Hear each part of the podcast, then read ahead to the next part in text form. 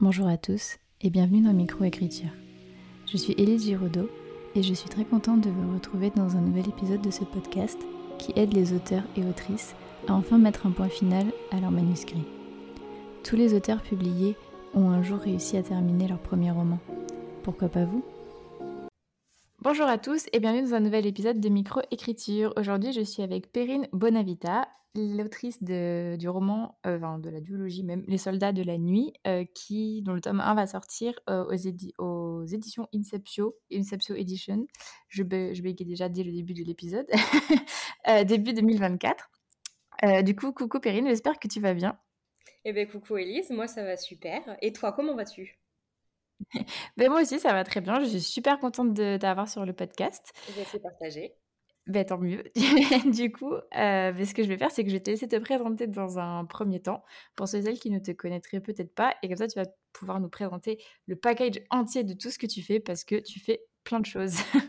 c'est vrai, c'est vrai. Et j'en ai pas l'impression. On en a parlé de toute façon un peu tout à l'heure, mais euh, du coup, euh, moi, je suis doctorante en biologie. Ça, c'est mon métier qui me permet de vivre et de payer mes factures. Euh, j'ai fait d'ailleurs six ans d'études pour ça, donc euh, voilà. Donc je suis en thèse euh, en biologie et je sais que j'ai des amis qui aiment bien dire que je suis doctorante en fourmis parce que j'étudie le développement des fourmis. voilà. Et à côté, du coup, c'est un peu des activités qui me rapportent un peu d'argent, voire pas encore d'argent vu que mon livre n'est pas encore sorti. Mais je suis autrice et illustratrice.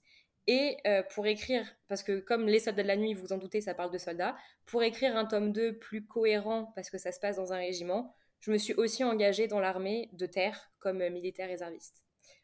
voilà, voilà le package.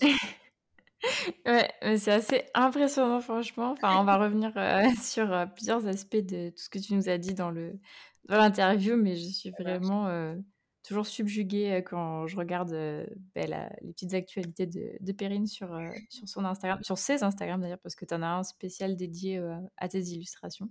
Ouais, c'est un Instagram vitrine un peu. Ouais, bah, en tout cas, ils sont tes dessins sont magnifiques. Enfin, de toute façon, je suis, globalement fan, de tout ce que tu fais donc je ne vais pas, je ne vais pas arrêter de faire des compliments mais bon, n'hésite pas à me dire si ça devient gênant au bout d'un moment. Vraiment, je mange les compliments, à l'appel donc vas-y, vas-y, lâche-toi. OK. Bah, écoute, pour commencer, est-ce que tu pourrais nous parler un petit peu de ton parcours avec l'écriture? Depuis quand est-ce que, tu écris? est-ce que ça t'est venu, très jeune? Est-ce que ça t'est venu un peu plus tard? Voilà n'hésite pas à, nous raconter tout ce qui concerne euh, l'écriture et comment tu as découvert euh, cette passion. Ça marche. Eh bien, euh, moi, je faisais partie de la catégorie de la population qui pensait que être auteur, c'était un peu un truc élitiste et que c'était quelque chose qui était inné et pas qu'on pouvait acquérir au fur et à mesure de l'apprentissage. Sauf que mmh toute forme d'art, en fait, s'apprend. Donc ça m'avait vraiment jamais intéressé. Pourtant, j'avais à l'époque, quand j'étais jeune, au lycée et tout, essayé de d'inventer des histoires avec mes cousines, mais jamais vraiment commencé à écrire une histoire toute seule. Et c'est en m'inscrivant sur Wattpad, parce que moi, à la base, je suis un peu, un peu graphiste. Je suis graphiste passionnée depuis que je suis au collège. Donc, je m'étais inscrite sur Wattpad pour faire des couvertures pour les jeunes auteurs. Euh, et, là, j'ai commencé à lire pas mal de livres de conseils et euh, mmh de, clichés sur l'écriture. Ça me faisait pas mal marrer. Et là, je me suis rendu compte qu'en fait, ça pouvait s'apprendre d'écrire. Et ça faisait depuis le lycée que j'avais une idée d'histoire qui était un peu dans ma tête et c'était quelque chose de récurrent où je m'amusais à faire des petites fiches pour euh, bah, garder les personnages en tête et l'histoire en tête. Et je me suis dit, bah, je sais, j'ai les clés pour, pour apprendre à écrire parce que j'ai lu plein de conseils. J'ai une histoire en tête bah allons-y, euh, lançons-nous. Et donc, c'est quand j'étais en prépa, j'ai commencé à écrire les premiers chapitres euh, qui se sont arrêtés très tôt parce que j'étais en prépa et j'avais pas le temps. Mais, euh, mais c'est une histoire que j'ai continué à écrire sur la durée. Et, là, elle va sortir bientôt. Ok, donc c'était Les Soldats de la Nuit, du coup. Exactement, ouais. C'est ma première histoire, première réussite, trop contente. Ok, trop bien. Et du coup, ça fait combien de temps entre le début de l'écriture et quand tu l'as terminé Ouh là là Moi, je suis très très lente. Alors, déjà, j'ai commencé à inventer l'histoire quand j'étais en seconde. J'ai commencé à l'écrire du coup en prépa, donc je devais avoir 18 ans. Et, euh, et là, j'ai signé mon contrat en 2022. Donc, je pense que le premier tome, je l'ai écrit en 3, 3 ans, un truc comme ça. Euh, et le second tome, je l'ai écrit en 7 mois, il me semble, parce qu'il parce qu'il y avait derrière le contrat et qu'il fallait que je me dépêche. OK, d'accord. Bah, justement, c'était une question que j'allais te poser, heu, Ouais. après, mais on y reviendra. Du coup et tu est-ce que tu savais déjà dès le début que ce serait une duologie? Non, du tout, du tout, heu, moi j'avais, heu, une histoire alors j à la base, j'avais construit, heu, Les Soldats de la Nuit comme étant une histoire en 3 actes. Donc heu, OK. j'ai coupé en plein milieu du du du milieu en fait et ça m'a fait 2 tomes. C'est quand j'ai commencé à écrire le tome 1, je me suis rendu compte que, heu, ça commençait à être un peu gros quand même pour, heu, pour, heu, bah, une histoire, heu, en un seul tome, en one shot. Ouais, Et donc là, j'ai décidé de couper parce que je commençais un peu à publier sur Wattpad et je me suis dit: «Ce serait hyper stylé si pour la couverture, je faisais un certain truc du pour le tome 1 et la couverture du tome 2 un autre truc» et je peux pas vous dire ce que sont ces trucs parce que potentiellement ce sera sur la couverture que je vais, heu, bientôt, heu, reveal. Mais voilà. Ouais. OK, d'accord.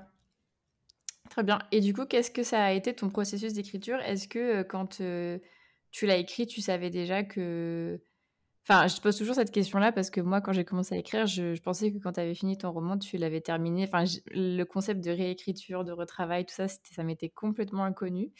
Heu, du coup, est-ce que déjà ça, tu en avais conscience? Et ensuite, est-ce que tu es plutôt une autrice, heu, architecte, jardinière, un peu des 2? Est-ce que tu planifies au fur et à mesure que tu écris tes chapitres? Est-ce que tu peux nous parler tout ça, de un peu ton processus d'écriture en général? OK. Heu, bah, alors moi, je savais qu'il y avait énormément de travail à faire sur un livre. D'ailleurs, heu, je pensais qu'il y avait même au moins une dizaine de réécritures à faire pour que le livre soit viable. Ce qui n'est pas enfin, faut pas non plus trop faire de réécriture, sinon après, on on s'arrête jamais, en fait. Donc, Ouais. le fait d'avoir vraiment lu énormément de conseils d'écriture, ça m'a vraiment permis de tout savoir et même, pour après les soumissions, j'avais tellement lu de conseils sur comment faire, ce qu'il fallait préparer et tout, que 6 mois à l'avance, j'avais déjà mes dossiers de soumission prêts. Donc vraiment, OK. je La savais meuf trop organisée, quoi. ouais, vraiment. En fait, heu, moi, je suis quelqu'un, j'ai j'aime beaucoup les mathématiques parce qu'on me donne des outils, des formules à appliquer et on arrive après à dérouler tout un problème. Bah, l'écriture, je l'ai un peu traité de la même manière. Si on a les outils, si on comprend bien la technique et la logique, et ben, en fait, on écrit quelque chose de bien derrière. Tu es trop ma sista. J'ai l'impression chaque fois que je dis: «J'aime trop les mathématiques», tout le monde me dit: «Bonjour Iti». Non, c'est trop bien les maths. Bon, c'est pas un langage monde arrive à parler, mais c'est trop, trop bien. Oui.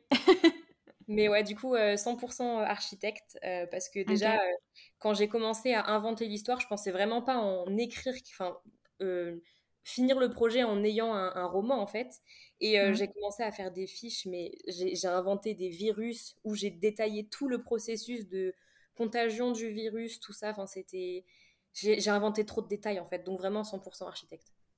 OK. Ouais, d'ailleurs, j'ai vu, tu as publié il y a pas longtemps, le, une petite fiche du du virus, ouais, j'ai trop aimé.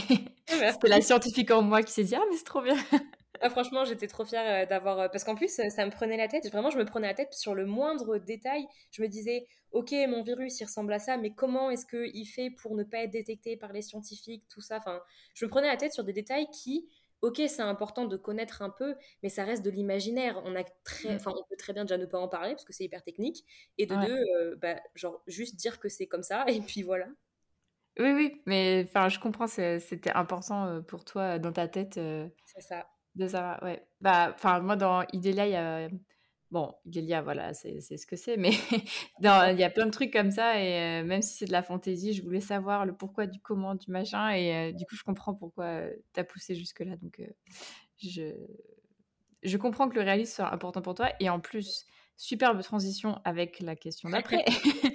Heu, est-ce que du coup, bah, enfin, donc la réponse m'a l'air toute l'air d'être oui, heu, que le réalisme est donc primordial pour toi. Donc comme tu nous as dit, tu es, heu, devenue enfin, tu t'es engagée dans l'armée de terre pour mieux décrire ton roman. Ton virus, est super détaillé, par rapport à tes études en biologie. Est-ce que tu sais, est-ce que tu pourrais nous parler justement ça de à quel point, c'est important pour toi et et justement qu'est-ce que ça, mmh, qu'est-ce que ça t'apporte en fait de beh, enfin, je veux dire, je connais personne d'autre qui s'est, qui qui voilà, qui s'est engagé dans l'armée pour, pour son roman. Du coup, est-ce que tu peux nous parler de tout ça, de tout ce que tu fais autour pour, que ton roman soit le plus réaliste possible? OK. Déjà, quand j'écris une histoire, j'aime beaucoup mettre des petites parties de moi un peu partout. Genre genre chaque personnage aura une expérience qui s'apparente à quelque chose que j'ai vécu ou des petites émotions que j'ai ressenties, que j'ai un peu décuplées pour, heu, créer un un passé un peu plus larmoyant pour des personnages. Mais en tout cas, j'aime beaucoup mettre des parts de moi dans mon livre, d'où le Mmh fait que Les Soldats de la Nuit, ce soit quelque chose très porté sur la biologie. le comportement animal, des créatures qui sont organisées d'une certaine manière qui colle avec ma thèse sur les fourmis. Enfin, c'est mmh, mmh. C'est important pour moi vraiment de, de mettre des choses que j'aime et j'aime beaucoup de choses en rapport avec la science et la bio et tout. Donc voilà. Mmh et, et, après, pour, en fait, c'est pour le, le, côté militaire. Je me voyais pas écrire un livre qui se passe dans un régiment avec un maniement d'armes et euh, d'équipements militaires que je ne connaissais pas. Parce que j'avais besoin justement de mettre des parties de moi. Et je trouve qu'un livre, ce qui fait qu'il est unique et intéressant, c'est le souci du détail. C'est toutes ces petites expériences. Euh, par exemple, quand on est euh, dans la forêt avec une arme entre les mains et que on se caille parce qu'il faut attendre que quelqu'un passe devant nous pour lui tirer dessus, bah, on a les doigts qui sont gelés, qui finissent par faire mal et tout. En fait, c'est tous ces petits détails ajoutés au livre qui vont créer vraiment une atmosphère euh, propre au livre. Mmh. Donc j'avais besoin de, de voir moi-même les choses sur le terrain. Et après, c'était pas non plus la seule raison parce que ça faisait déjà un moment que j'en discutais avec mon père du fait de, de m'engager pour pouvoir travailler l'été, mais accepter des missions ou refuser des missions. Et il y avait mon travail d'avant parce que je travaillais l'été comme boulangère. sur une boulangerie qui était sur la plage, qui faisait aussi glacier, enfin bref. Et j'ai eu pas mal de soucis de harcèlement sexuel avec un serveur, euh, de, de patrons où ça se passait pas forcément bien. Et je me suis dit, ça pourra jamais être pire que l'armée. Euh, moralité, c'est kiff kiff. ah merde. l'armée, ça se passe bien, mais c'est dur physiquement, mentalement, euh, pour plein d'autres raisons. Mais du coup, je voulais vraiment vivre la chose pour après mettre de mon expérience dans mon livre. Et j'ai l'impression que c'est un pari qui a marché parce que euh, il y a plein de petites anecdotes que j'ai mises par-ci, par-là, euh, qui, je trouve, font, euh, font le réalisme du livre et le mmh. côté très immersif du livre. Mmh. Ouais, ok. Ben, je te... Oui, je comprends complètement. et je te rejoins totalement sur le, le réalisme du, du roman.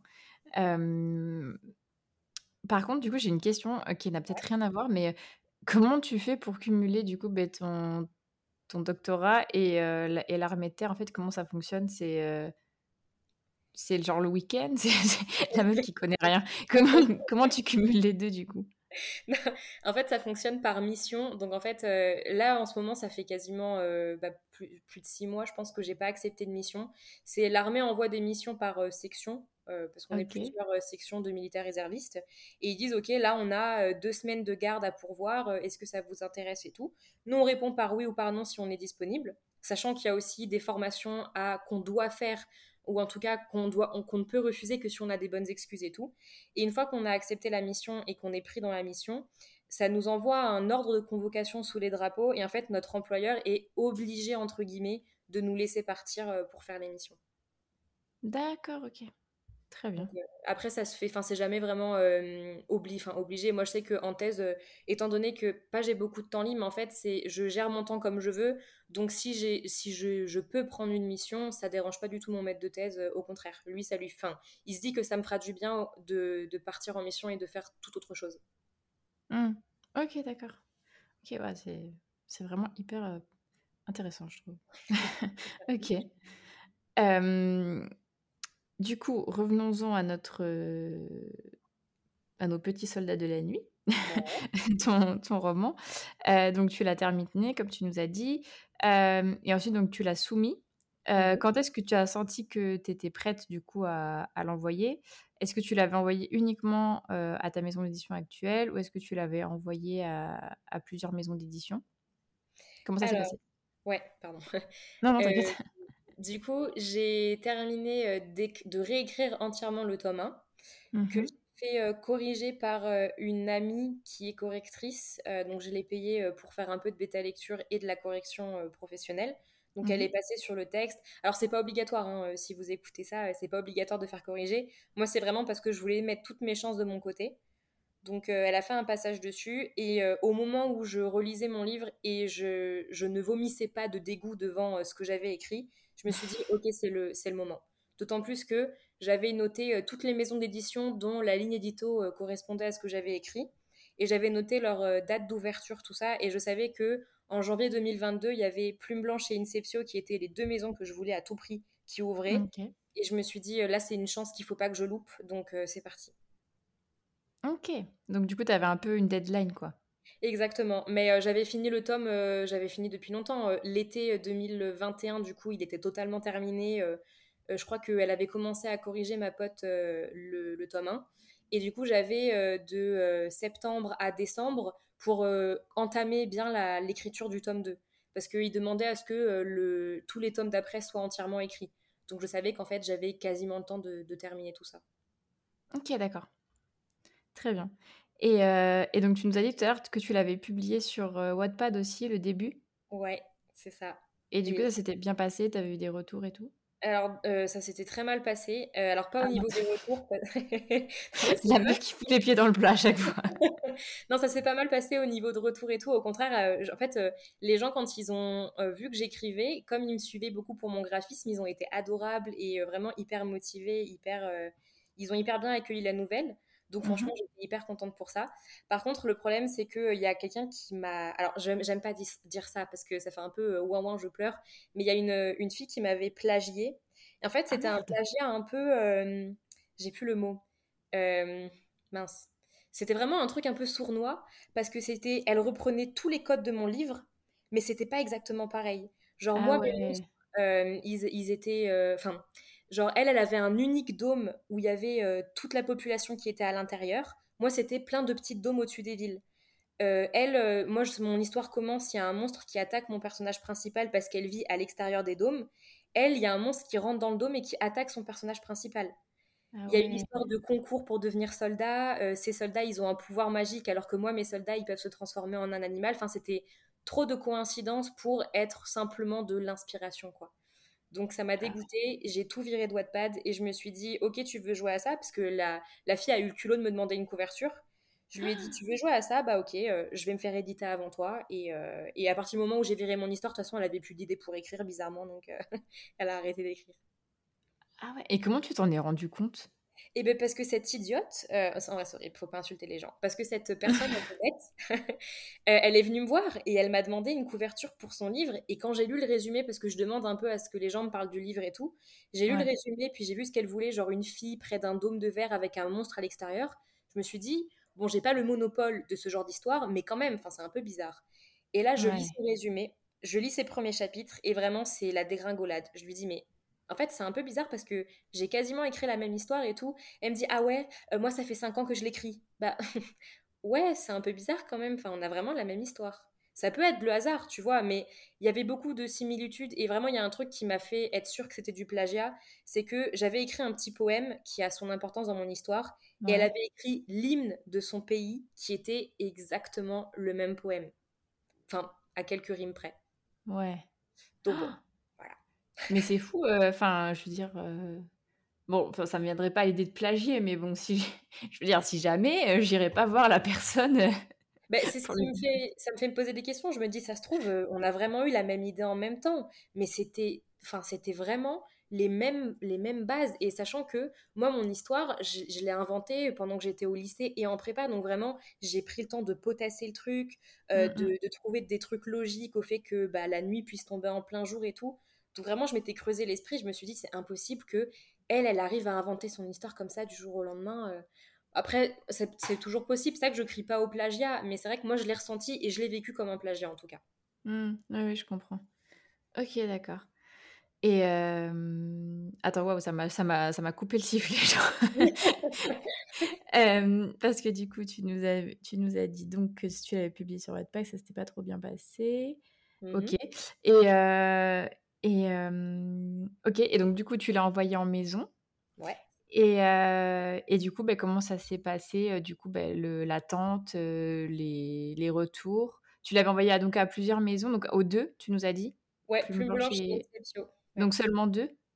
Ouais, parce qu'en fait, je voulais attendre d'avoir leur réponse à elle en premier, parce que c'est vraiment celle que je voulais et dont je rêvais depuis, depuis très longtemps. Mmh donc j'ai envoyé aux deux. Sachant que, petit, pour la petite anecdote, Inceptio, donc le, pour le nouvel an, je le faisais avec mes parents. Et donc, je mhm. passais mon temps à recharger les pages des soumissions. Et en fait, la, bah, le jour du nouvel an, à 18h, j'ai vu qu'Inceptio avait ouvert, en fait, plus tôt leur soumission. Et à 18 ans, le 31 décembre, j'ai envoyé mon manuscrit à Inceptio euh, parce que j'avais trop trop hâte, quoi. Ok, tu devais sûrement être la première. je pense, mais c'est pour ça que ça allait très très vite après, parce que euh, Le mois d'après, j'ai l'éditrice qui s'occupait des soumissions qui m'a contactée, qui m'a envoyé plein de vocaux, qui m'a dit que ma lettre de présentation était très intéressante parce que j'avais fait un format un peu rigolo. elle m'avait dit qu'elle voulait un résumé du tome 2, qu'elle voulait carrément lire le tome 2. Je disais, attendez, c'est encore en train d'être écrit? Parce que je ne pensais pas que vous alliez me répondre aussi vite. Mmh. et donc vraiment, j'ai eu plein d'interactions avec elle. Et en fait, plus j'avais d'interactions avec elle, plus je me disais, c'est impossible qu'une maison me parle autant pour me dire non finalement. Et là, c'est un peu la leçon du jour, c'est si c'est possible. Et c'est pas parce qu'une maison prend contact avec vous parce qu'ils sont en apparence intéressés que ça va déboucher sur un oui. Donc vraiment, préservez-vous à ce niveau-là si ça vous arrive. Ouais. Mais ouais, du coup, on a eu beaucoup de contacts et puis, et puis après, je sais pas, je sais pas si tu avais prévu de Oui, oui, si, si, non, mais continue à nous raconter, à nous raconter l'histoire. Donc, du coup, ouais, plein de contacts, tout ça, donc ça durant le mois de janvier, je suppose. Ouais, c'est ça. Et, euh, et, du coup, après, donc, euh, parce que c'est vrai que là, quand on connaît pas l'histoire, on se dit, euh, ah bah oui, après, elle a eu un oui, et voilà, ils, ils, ont eu des enfants, ils vécurent heureux. du coup, du coup vas-y, raconte-nous la suite. Alors, la suite de l'histoire, c'est pas un Disney, donc euh, ils n'ont pas fini heureux avec plein d'enfants. Euh, en fait, j'ai euh, l'éditrice qui m'annonce que, parce qu'elle me pose plein de questions, elle me dit Mais comment c'est possible que le tome 2 il se passe ça, alors qu'il s'est passé ça à la fin du tome 1 Je comprends pas. Et en fait, elle voulait voir si j'avais bien réfléchi à mon histoire. En l'occurrence, vraiment, je suis une folle de la cohérence, donc j'avais bien réfléchi. Donc j'étais très sûre de moi. donc elle m'annonce qu'elle va envoyer ça au grand patron, donc l'autre éditeur, qui va statuer si oui ou non il prend mon texte. Donc là, ça prend encore un bon mois. Qui, il y a un bon mois qui s'écoule. Donc là, l'attente est un peu, un peu difficile euh, parce que j'étais extrêmement excitée et tout. Et puis mes proches me disaient, mais c'est sûr, c'est sûr, c'est sûr.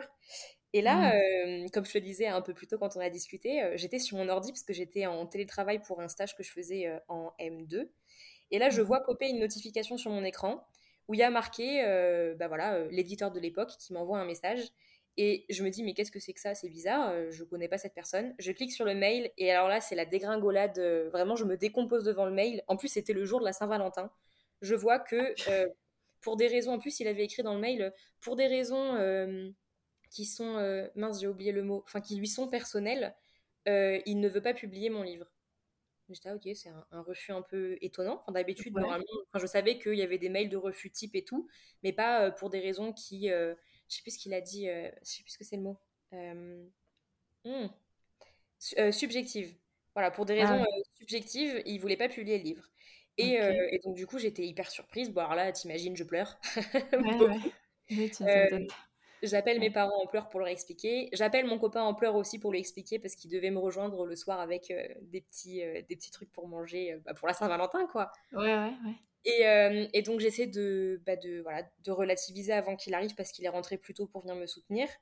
Et euh, là, il arrive et il me dit, franchement, vu le mail qu'il t'a envoyé, tu peux demander une explication de pourquoi il t'a refusé. Parce que j'avais lu partout qu'il fallait pas chouiner euh, dans les jupons des éditeurs en leur disant, mais pourquoi vous me prenez pas, c'est pas juste. Donc je voulais pas du tout envoyer de mail, mais lui il m'a dit franchement tu perds rien à demander en étant très très gentil en disant voilà je voudrais votre avis professionnel sur ce qui ne va pas dans mon livre. Euh, mmh. Je me suis regonflée. Une heure après, j'envoie le mail en disant euh, Bonjour, je voudrais savoir vos raisons, s'il vous plaît, merci. Et là, euh, il me répond dans la foulée en m'expliquant que le tome 2, donc il a beaucoup aimé le tome 1, mais que le tome 2, le résumé que j'en avais fait, ça lui semblait pas être assez science-fiction d'après lui, et que ça permettait pas aux lecteurs de beaucoup voyager, tout ça, et qu'aussi ils avaient publié beaucoup de livres avec l'armée dedans. Et là, il me dit un truc à la fin en me disant euh, en, attendant d'avoir euh, votre impression sur le sujet, euh, à plus. Donc là, c'est une invitation. Enfin, je, pense que c'est une invitation. Donc je lui renvoie un mail pour expliquer pourquoi je trouve que lui a, mal interprété mon tome 2. Là, on, s'ensuit un, échange de mails assez intensif avec des gros pavés pour expliquer, avec des extraits du livre pour expliquer pourquoi est-ce que dans le tome 2, c'est pas du tout ce qu'il décrit. Et là, il me dit, ok, rendez-vous en visio quelques jours après. Donc là, je fais une étude de mon texte en long, en large pour euh, vraiment lui donner des arguments. On discute. Et à la fin, il me dit Ok, bah, ça nous intéresse finalement, mais par contre, on veut pouvoir lire le tome 2 avant de signer un contrat. Donc, soit on signe un contrat conditionnel qui ne sera pas effectif si le tome 2 nous plaît pas et si tu veux pas le modifier euh, avec, euh, pour qu'on soit tous contents, soit on, on signe pas de contrat et tu nous l'envoies dans deux mois et on voit si on signe le contrat après. Donc, c'est moi, je voulais pas un truc conditionnel, ça sert à rien. Donc j'ai décidé de réécrire dans mon coin, enfin de d'écrire et réécrire un petit peu rapidement le tome 2 dans mon coin. Donc j'en étais à la moitié, je crois, à l'époque. Donc j'ai fait ça vraiment euh, à la va-vite. Euh, j'écrivais tous les jours. Je crois qu'en plus, comme j'étais en télétravail, j'allais, je travaillais pas en fait. C'était horrible. C'était le moment où j'ai moins aimé écrire de ma vie.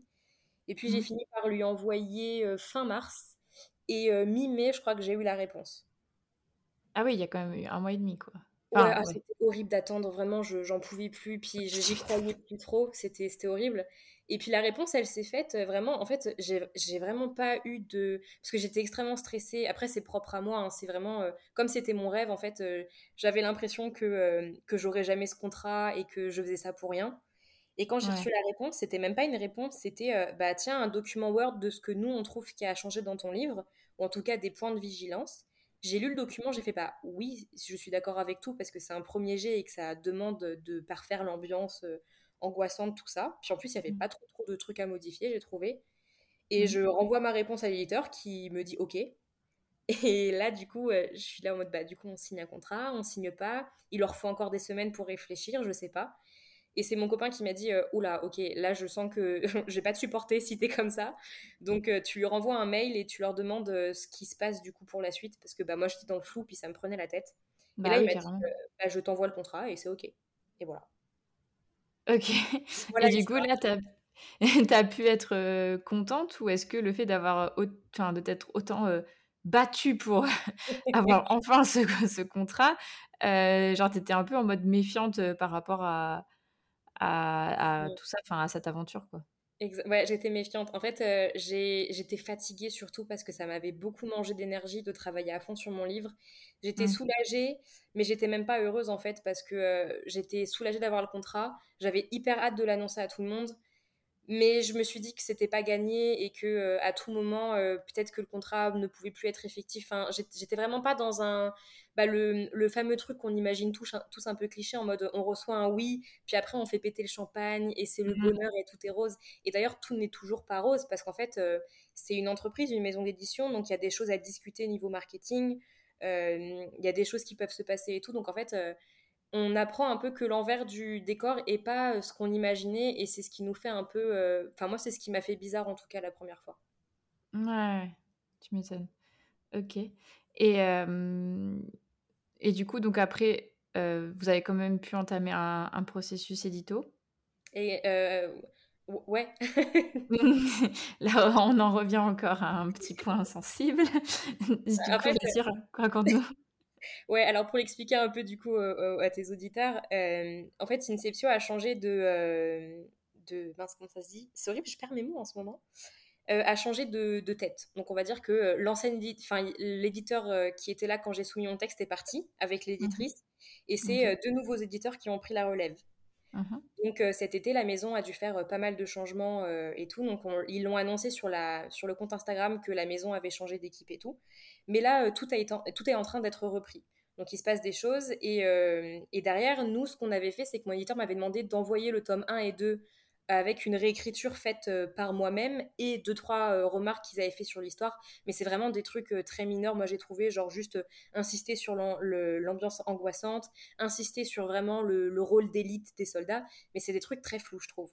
Donc en fait j'ai mhm. fait une réécriture moi-même que j'appelle pré-éditoriale et on devait commencer les corrections édito en septembre sauf qu'avec tout ce qui se passe ça a décalé pas mal les sorties et à l'heure actuelle, je ne sais pas quand mon livre est censé sortir. Je, savais qu'il devait sortir un certain mois de 2024 que je ne peux pas annoncer du coup. Euh, mais je sais que ça va être probablement décalé, mais je ne sais pas quand, comment, euh, tout ça. Donc c'est encore un peu le flou et on n'a pas encore commencé les corrections édito. Donc ça me paraît peut-être un peu euh, difficile de sortir pour le mois qu'on m'avait annoncé en 2024, mais ce sera la première partie de 2024, j'espère. Ok, mais attends, tu as signé en mai 2022 Ouais, ouais. Et, là, on est en octobre 2023 et, entre-temps, qu'est-ce qui s'est passé? Et bien, ce qui s'est passé, c'est que euh, du coup, les petites maisons, elles ont tendance à prévoir très très à l'avance leur sortie. Donc, euh, enfin, c'est normal, tu vois, d'avoir un planning bouclé pour deux Ah oui, oui, ok, d'accord. Un peu comme euh, Bookmark, tout ça. Exactement. Genre, okay, c'est pareil, Inception, c'est pareil. ok, d'accord. On est censé, enfin, moi, je savais, c'était pas une surprise que je sortirais fin 2023, début 2024. Ok, d'accord. Mais c'est juste le fait d'être repoussé parce que euh, bah, y a eu tous ces changements-là qui sont pour le mieux, hein, c'est très bien. mais c'est juste que c'est un peu, enfin, du point de vue d'autrice, et c'est un truc très égoïste de ma part, hein, moi ça me frustre. Je suis là, genre. ah oui, oui, je, comprends. Oh, je pense qu'on peut aisément comprendre les deux, les deux parties. puis c'est bien. vraiment, il se passe des choses très très bien au niveau d'Inceptio. J'ai très très hâte qu'ils mettent en place tout ça. Donc, non, c'est pour le mieux, mais c'est un peu frustrant. Oui, oui, bien sûr. Ok, d'accord. Ok, et donc là, normalement, ce serait, si tout se déroule correctement, correction édito, sortie du tome 1 et après sortie du tome 2, pas trop trop longtemps après, quoi. on m'avait dit six mois après. Donc normalement, ça aurait dû être la deuxième partie de 2024. J'aurais dû avoir mon tome 2 qui sortait. Ok, d'accord. Bon, ben on croise les doigts pour que ça se passe comme ça. Ok et du coup, donc tu nous as dit tout à l'heure que tu étais aussi illustratrice. D'ailleurs, je vous, enfin, je vous mettrai les deux comptes de oh. Perrine dans la, la barre d'infos du podcast pour que vous alliez voir et son compte autrice et son compte vitrine, comme tu, comme tu nous as dit, avec toutes ces magnifiques illustrations. du coup, est-ce que le... tu vas pouvoir designer tes couvertures? Ah ah, ça c'est une mi-exclusivité, mi un truc que j'ai pas réussi à tenir secret. Ouh là là Je l'ai pas encore annoncé vraiment à, mes followers qui sont euh, pas des amis proches, on va dire. Mmh. Euh, parce que forcément, j'ai été obligée de le dire à toutes mes amies. Hein. oui, bah, évidemment, c'est normal. Euh, j'ai eu le droit de faire ma couverture moi-même chez Inceptio. Donc le tome 1 et le tome 2, c'est moi qui vais faire les couvertures. Celle du tome 1 est déjà faite et j'attends qu'une chose, c'est de pouvoir faire la cover reveal. Celle du mhm. tome 2 euh, est, pas en cours parce que du coup tout a été stoppé un peu le temps qu'Inceptio euh, se remette correctement euh, sur les rails. Mais mhm. la tome, celle du tome 2 va être faite dans pas très très longtemps. Puis de toute façon, on, a déjà, il y a une cohérence entre le tome 1 et le tome 2, donc on sait exactement ce qu'il va y avoir dessus. Quoi. Ok, trop bien, c'est trop cool, j'adore. J'aimerais tellement avoir des skills pour dessiner, pour faire mes couvertures. C'est trop bien.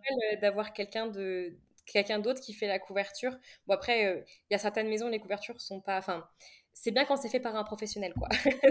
c'est maladroit ce que, je, ce que j'allais dire, mais euh, moi, je sais que je rêverais d'avoir euh, mes couvertures faites par un illustrateur que, que j'adore, enfin, en tout cas, des illustrateurs que j'adore qui sont souvent étrangers.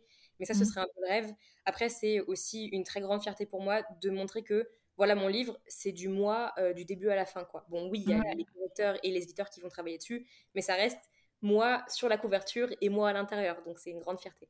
Ouais, c'est cool aussi. Euh. Oui, oui, évidemment euh, que là j'ai plein de noms qui me viennent en tête de, de personnes que j'aimerais beaucoup, oui, aussi euh, avoir des, des, couvertures de leur part. Mais, mais je trouve ça aussi quand même cool quand c'est soi-même. c'est pas mal aussi. Ok du coup, je m'étais noté comment est-ce que tu appréhendes la sortie des soldats de la nuit. Donc, nous allons partir du principe que tu as une date fixe. comment est-ce que tu vois ça? Est-ce que quand même, enfin, on croise les doigts, voilà, pour que tout se passe bien, mais c'est quand même du coup, avec le temps qui passe un peu, tu arrives quand même à te réjouir du coup de ces rêves qui se réalisent pour toi. comment est-ce que tu vois ça? Et eh bien, franchement, je le vois de manière très sereine parce que mmh. le fait d'avoir eu un, très long moment entre la signature du contrat et la sortie du livre, ce qui est certes très frustrant, mais c'est mmh. bien parce que j'ai pu faire grandir ma communauté. Et là, j'ai régulièrement des gens qui mettent des petits messages en me disant qu'ils attendent la sortie de mon livre. Bon, notamment mes amis, ça c'est normal. Et puis, ça fait toujours plaisir. Mais des gens que je connais pas forcément qui me répètent à mmh chaque fois qu'ils ont trop hâte. Donc en fait, je suis hyper sereine parce que je sais que j'ai un immense soutien derrière moi qui va faire que ma sortie va pas passer inaperçue. Même si mm. forcément il y a les petits doutes d'autrice qui sont là, genre est-ce que je vais réussir à euh, vraiment. Euh, pas... C'est pas une histoire de vendre des livres, mais c'est euh, est-ce que mon livre va beaucoup voyager Est-ce qu'il va pas faire un flop? J'ai peur de ça, mais comme vraiment j'ai l'impression d'avoir une communauté assez engagée, notamment sur ce livre-là, je suis mmh assez sereine. Puis même de moi-même, en fait, c'est triste à dire, mais j'ai fait un peu un travail d'auto-édité en étant en maison d'édition. C'est que j'ai des contacts en librairie, et même j'avais un salon qui devait s'organiser sur Toulouse, mais finalement, c'est pas certain. Mais j'ai des contacts en librairie pour pouvoir peut-être faire des dédicaces au moment où le livre sortira. Donc, c'est un peu le rêve, quoi. Non, franchement, je suis, je suis sereine. Ok, ah, c'est trop cool ça. ça, même moi, je vis le truc à fond depuis le début de l'interview. Là, je suis en mode, ok, au moins il y a des bons trucs pour, euh, pour l'après, c'est cool. Moi, en vrai, il y a des bons trucs. Enfin, pardon. En vrai, il y a des bons trucs tout le long. Et euh, je suis quand même contente d'avoir vécu cette expérience parce que, euh, de toute façon, mon livre va sortir dans une maison que j'aime beaucoup. Puis il y a une ambiance de dingue entre les auteurs et même entre les éditeurs. Donc, c'est super cool. Mmh. Euh, mais, euh, mais je suis contente parce que ça m'a permis vraiment de m'affirmer. Puis il y a plein de petites choses qui se passent en off. Je sais qu'avec mon, mon ancien éditeur, on avait un peu débattu sur euh, bah, le fait que je fasse ma couverture, mais je sais qu'il voulait changer le titre, vu que Les Soldats de la Nuit, c'est un titre aussi de roman historique de mémoire, qui est publié par une grosse maison. Et il voulait aussi faire une intégrale avec mon tome 1 et mon tome 2.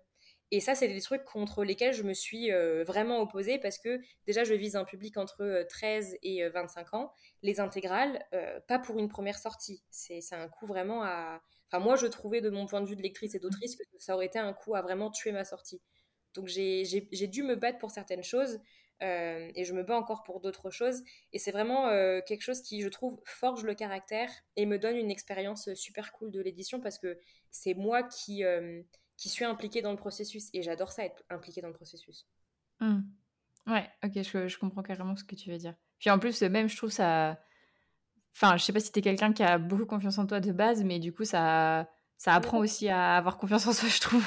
Pas trop. Mais en fait, euh, moi, j'avais une vision de l'éditeur comme étant euh, un demi-dieu enfin même un jeu tout euh, parce que euh, c'est la personne qui me tend le contrat sur un plateau d'or. Bon, en l'occurrence, on me l'a pas tendu sur un plateau d'or parce qu'il euh, y a eu ce refus avant, mmh. mais je, vraiment, j'ai idéalisé beaucoup les éditeurs. Et en fait, je me suis rendu compte que ce sont des humains normaux avec qui on a une relation de collègues parce qu'on travaille ensemble sur un projet. Et ça m'a vraiment permis de, bah, moi, de me hisser un peu à, à son niveau et à faire valoir mes arguments. Donc, euh, ouais, ça m'a bien aidé à ce niveau-là. Parce que sinon, j'avais tendance à m'écraser un peu en me disant, il est éditeur, il doit avoir toujours raison. Ouais, ouais, carrément. Ça t'a donné de la légitimité aussi. Exactement, exactement. Ok. Euh, et du coup, donc maintenant, tu es sur un autre projet, si j'ai bien fait mes petites recherches. donc sur un projet euh, fantasy, romantasy historique. Est-ce que je me trompe?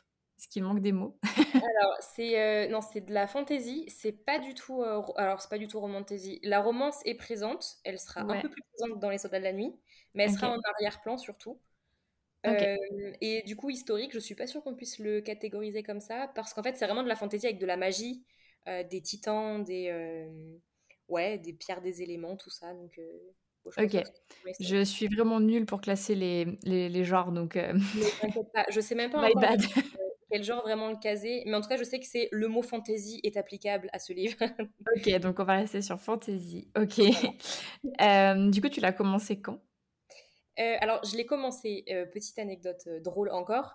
J'ai mhm. commencé, parce que moi j'aime bien inventer mes histoires avant de me lancer dans l'écriture. Puis je voulais finir Les Soldats avant de commencer à écrire cette histoire. Ouais. J'ai inventé l'histoire quand j'étais en prépa. Donc mhm. au même moment où je commençais à écrire Les Soldats de la Nuit pour la toute première fois. Euh, parce que en fait en prépa j'ai pas eu le droit de continuer en deuxième année parce que j'étais dans une prépa très très très euh, bien classée en veto. Euh, et ils m'ont pas autorisé à continuer en deuxième année parce que j'avais des résultats trop faibles. Très agréable mmh. donc j'étais au bout de ma vie à la fin de la première année et j'étais obligée de faire une sortie de une semaine ou deux semaines de sortie géologie. En fait on va dans la montagne on se balade on regarde des plaques on regarde des failles et tout euh, et, comme moi, je savais que je restais pas, je m'en fichais un petit peu des cours parce que de toute façon, euh, ça me servirait pas à passer le concours. Donc euh, j'avais mon carnet et là où tout le monde faisait des schémas de pierre, moi j'étais en train d'inventer un royaume avec une princesse et un pirate qui essaient de de, de l'ordre des justes et des titans, enfin bref. Donc j'ai commencé à inventer l'histoire quand j'étais du coup en prépa. En et sortie là, géologie, du coup. Exactement, en sortie géologie, vraiment immergée dans un monde fantastique. et, j'ai commencé à l'écrire euh, un peu avant le Molanta, donc euh, un peu avant septembre. Ok, le Molanta de cette année? Ouais, c'est ça. Oui, ok. D'accord, ok. Et, euh, du coup, comment ça se passe Est-ce que tu en es? Est-ce que tu avances vite, lentement, d'une manière, voilà, enfin, je veux dire, un rythme qui te semble correct Est-ce que tu es pressé, pas pressé Alors, j'avance. En fait, j'essaie de ne pas reproduire ce que j'avais fait avec les soldats de la nuit à une époque où je sortais beaucoup avec des amis. C'est laisser tomber mon livre pendant plusieurs mois et ne pas y toucher. Là, je, je m'y mets, j'essaie de m'y mettre un peu tous les soirs, histoire d'écrire minimum 500 mots. Mais il y a des soirs où j'ai aucune envie, donc je me force pas. Mhm. Euh, donc je suis plutôt satisfaite parce que là, je crois que j'en suis. Euh, parce que j'ai repris après Molanta, j'ai recommencé à tout réécrire parce que ça me satisfaisait pas. Donc j'en suis à 10 000 mots en tout. Mhm.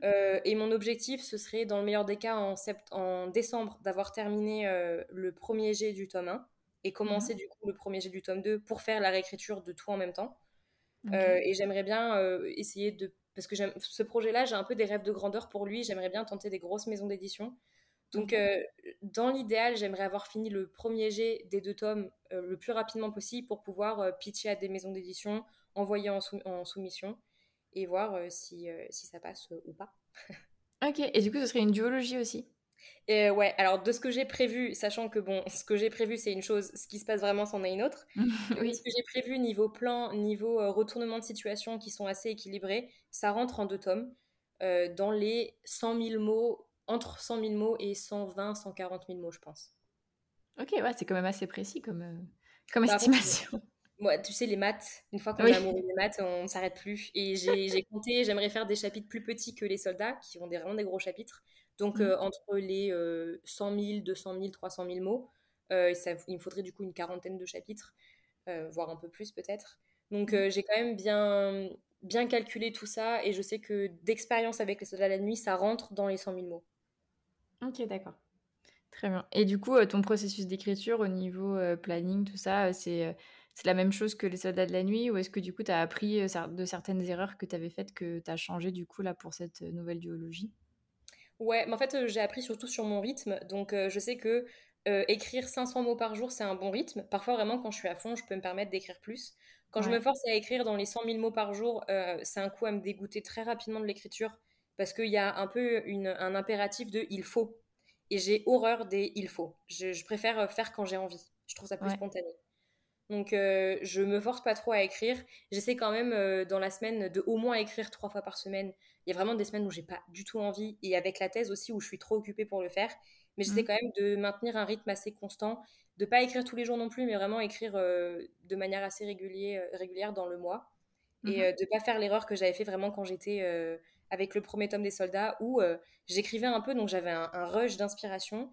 Et après, pendant euh, parfois six mois, je ne touchais pas à mon manuscrit. Ça, c'est, il faut pas faire parce que on s'éloigne trop après de, de l'immersion du monde, on va dire. Mmh, ouais, ouais, je comprends. Surtout en, en fantasy, enfin, les... ce qui est inventé, ouais. Je, mmh. je, comprends. Genre là, si je devais me remettre dans l'Idélia, je pense que j'ai même euh, oublié des trucs que j'ai inventés.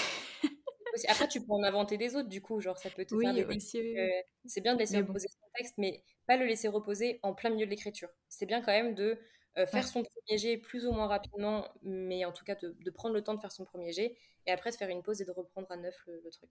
Mmh, mmh, mmh. Oui, c'est pas du tout ce que j'ai fait. Je suis en pleine... J'étais en pleine réécriture, chapitre 21 sur 64, et j'ai tout abandonné. C'est pas grave. Parfois, c'est pour le mieux. Quand tu sens que c'est pas le bon moment. Euh. Oui, non, non, non, je sais, non, mais j'en rigole, mais euh, parce que tu dis qu'il faut pas laisser son manuscrit, mais du coup, ça me fait penser à ma fantaisie, et du coup, je me dis, euh, aïe, aïe, aïe. mais, mais bon, écoute, on verra si je m'y si je repenche un jour ou pas. Un jour, on croise les doigts. on croise les doigts, ouais. ok, donc du coup, bah, tu m'as as répondu à ma petite question. J'avais demandé si tu allais envoyer en maison d'édition ou, pas. Mmh du coup, bah, on croise les doigts pour les, les grandes maisons d'édition que, que, tu vises. Euh, je suivrai ça de toute façon euh, avec intérêt sur, sur tes réseaux. Euh, et du coup, dernière petite question qui n'a, enfin, j'allais dire qui n'a rien à voir, c'est qui a à voir, mais qui est plus un peu en mode team, sororité, etc. c'est vrai que sur les réseaux, moi, je suis beaucoup votre aventure de Dubaï des, des autrices, des de Toulouse du coup, est-ce que le fait d'avoir un peu eu cette petite team qui s'est formée, qui apparaît de plus en plus sur les, sur les réseaux, ça a changé ou influencé ton processus d'écriture?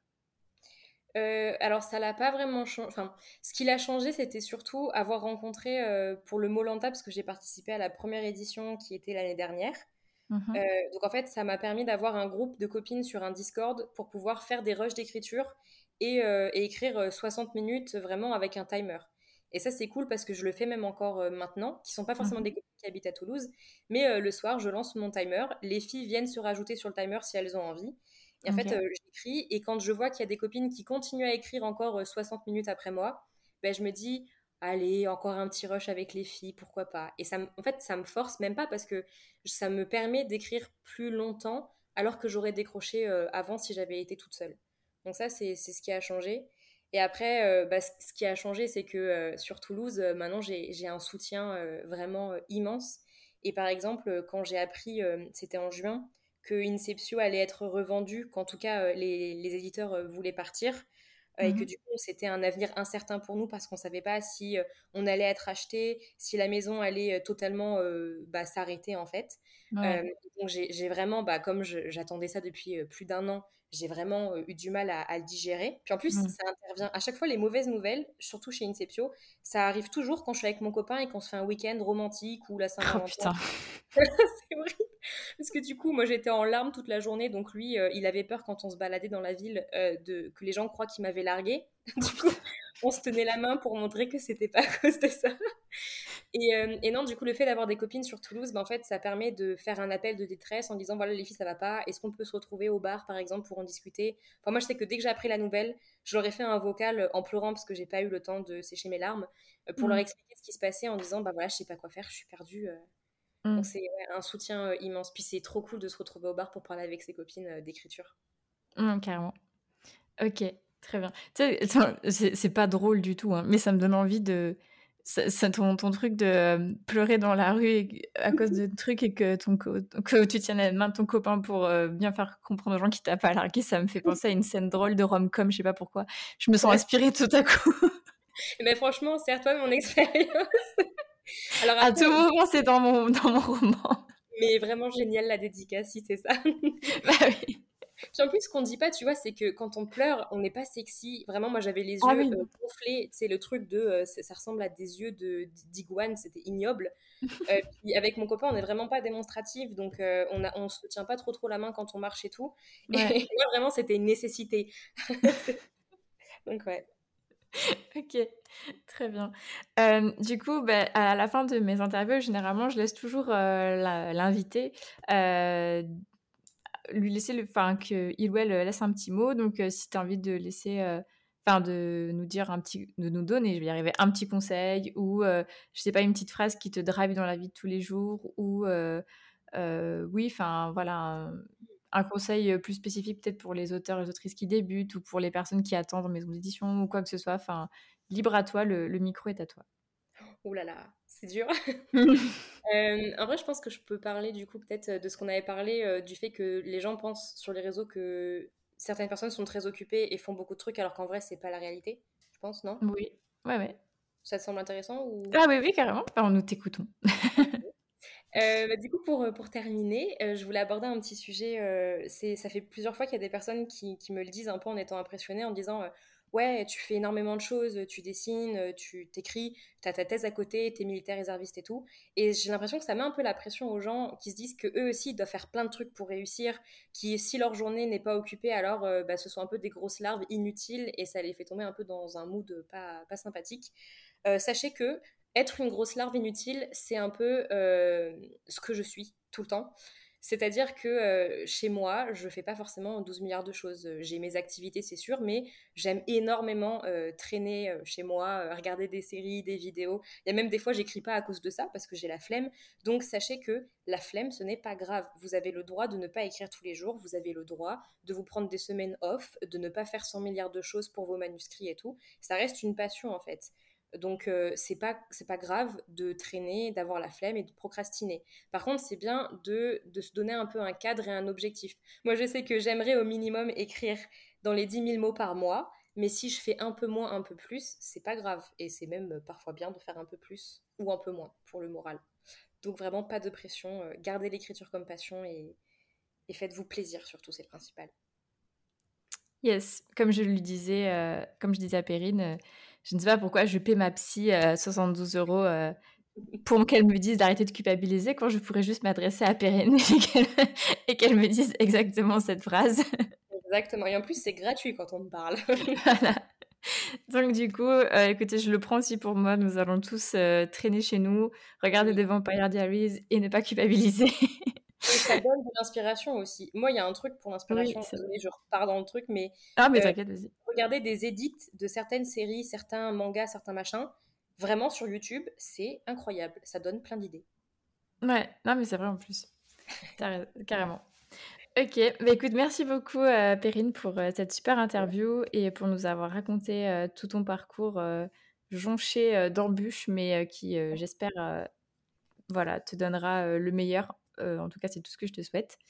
Et à très bientôt peut-être pour bah, au moment de la sortie du tome 1, du tome 2, pour que tu reviennes sur le podcast, que tu nous racontes la suite, tout ça. Avec plaisir.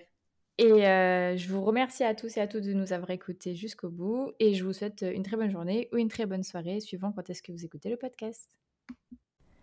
Merci beaucoup à tous pour votre écoute. N'hésitez pas à noter le podcast sur la plateforme sur laquelle vous l'écoutez et à y laisser un commentaire si vous le pouvez. Cela m'aide énormément au référencement et à faire connaître le podcast. Si vous voulez venir témoigner d'une expérience qui vous est arrivée en tant qu'auteur ou autrice, ou bien nous faire part d'une difficulté que vous avez réussi à surmonter pour l'écriture de votre premier jet, n'hésitez pas à m'écrire sur Instagram ou bien à l'adresse mail elise.giraudot.contact.gmail.com. À bientôt